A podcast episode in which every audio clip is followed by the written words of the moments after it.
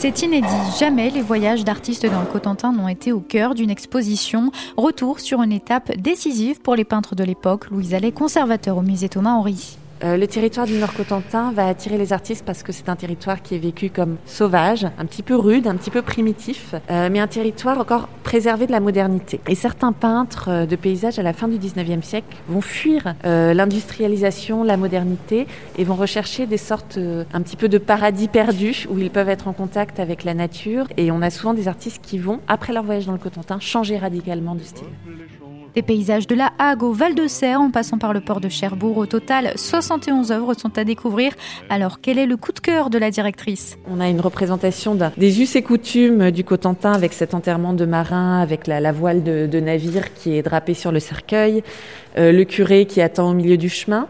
Et c'est un tableau qui est très fort en, en, sens, en symbole, puisque donc ce cercueil de marin est sorti de sa maison et on voit le tableau qui nous emmène vers le lointain où on voit une ouverture vers la mer, vers l'infini et qui évoque un petit peu la, vie après la mort ou l'au-delà. Donc c'est un tableau que je trouve extrêmement touchant. Une œuvre du Suédois Auguste Agborg à découvrir jusqu'au 3 janvier au musée Thomas Henry à Cherbourg.